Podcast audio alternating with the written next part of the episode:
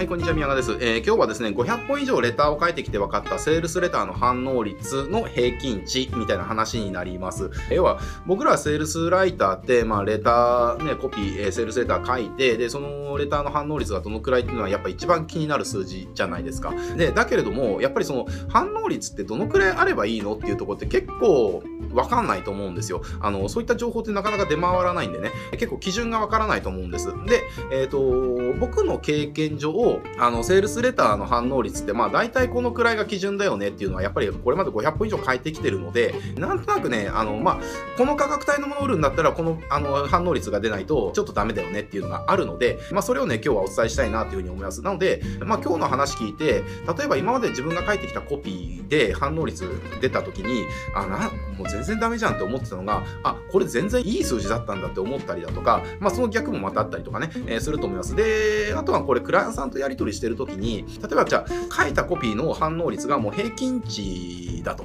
平均値っていう方は別に文句つけられる数字じゃないわけですよね。果たすべき仕事はしてるコピーなわけだから、全然 OK なわけじゃないですか。だけど、それに対してクライアントさんが満足いかなくて、なんとか言ってきたとしても、いやいや、あの、社長ね、この価格帯のものを広告レターとかで売るんであれば、反応率ってこのくらいが普通ですよっていうね、えー、ことを論理的に言えるようになったりすると思いますので、まあそうした意味でもちょっとね、今日はあの最後まで見てもらえたらなというふうに思います。で、ただちょっとその前に前提上条件があります。えっ、ー、と、これ、よくレターの反応率を語る人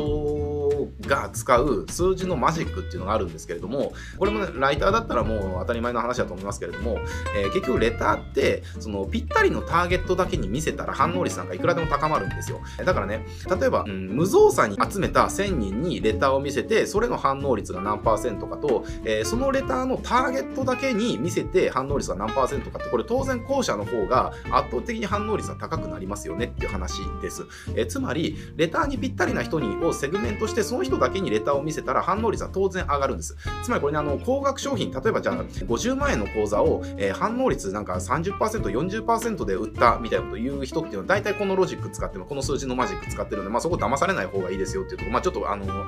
豆情報みたいな感じですけれども、まあそうしたあの、セグメントしてどうこうじゃないケースですね。えー、ある程度自分のリスト全体に、全体にその流してみて、どのくらいの反応率があったかっていうところをですね、えー、そのリストの中からさらにセグメントして、えー、ぴったりの人だけにぴったりのセールスラを書いて反応率がどうだったかっていう話じゃないですね。そういったことではないですっていうところです。で、まあその時の数字ですね。えっ、と、まあ基準としては、大体まあその無料から、えっ、と1000円以下ぐらいのやつですね。もうほんとライトなあのお試し品みたいなものをリストに売る場合の反応率の平均は、えっ、と大体10%から20%ですね。まあ10%を超えてれば合格点、20%までいってたら、えー、もう大ヒットって言っていいです。もうもう大大ヒットですね。なのでまあ10%超えっていうのが一つ目安になってきます。えー、の無料から1000以下の商品をね、売る場合とか登録させる場合っていうのは、まあこの、えー、数字っていうのが一つの目安です。で、じゃあ1000円から1万円ぐらいのもの、まあ低価格商品ですね。まあこれの場合は、まあ10%前後ぐらいですね。えー、まあ8%から10%ぐらいの間で推移できればいいかなっていうところですね。できればあの1万円ぐらいの商品だったら10%超えたいところのかなっていうところです。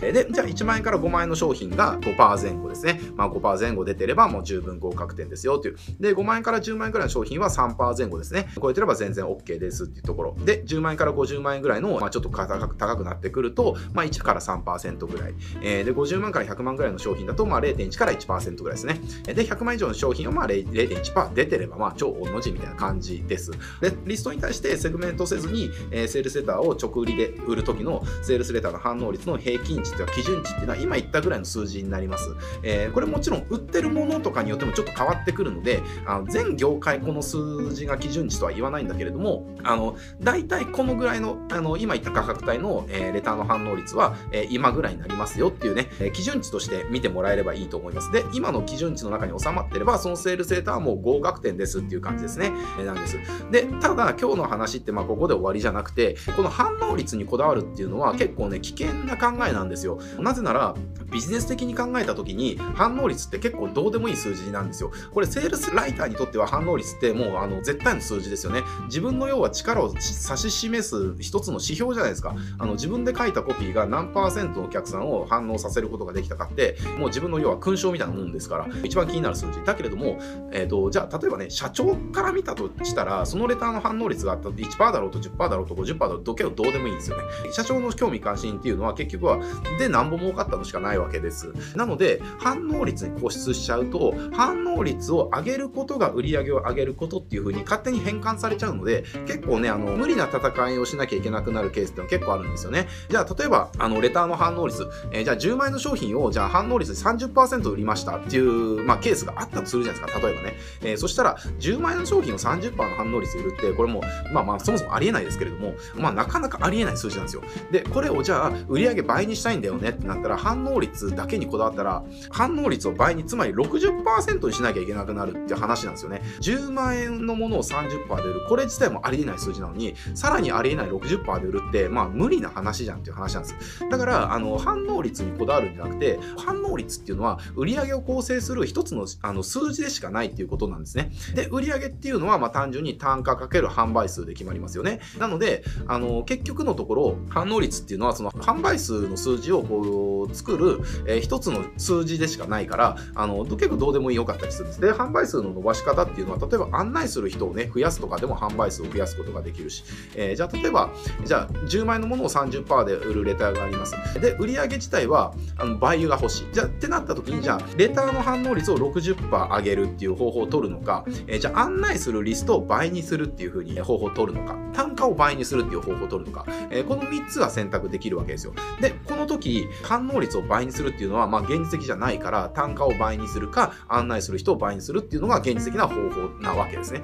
え、で、これを把握しとかないと、反応率ばっかり固執しちゃうと、えー、結局売り上げを上げるイコールレターの反応率を上げるってなっちゃうから、結構その無理が生じちゃいます。なので、その辺は柔軟に考えて、売り上げを上げる方法っていうのは、ビジネス的に考えたら単価を上げるっていうのが一つだし、えー、もちろんこれ制約率を上げるっていうのも一つだし、で、そもそも制約率を上げなくても、案内する人数を増やすことができたら、売り上げは2倍でも3倍でも4倍でもね、5倍、10倍、30倍、いくらでも上げることができるっていう状態なわけですね。なので、その時々何が一番最適な方法なのかっていうところをちゃんと考えて、で、その時に反応率を上げるっていうのが最適な方法。つまり、レターが基準値を満たしてないんであれば、レターの改善と頑張らなきゃいけないけれども、レターが基準値を満たしてるんであれば、えー、単価を上げるか、案内する人数を増やすかっていうところが、売り上げ上げるね、改善策になってきますので、まあ、セールサイトは特にね、反応率にこう固執しがち、ね、僕もライターだからすごくわかるんだけれども、えー、だけどビジネス的にはそれは結構、その固執すべき数字ではなかったりしますので、えー、この辺はね、ちょっと気をつけてもらいたいなというふうに思います。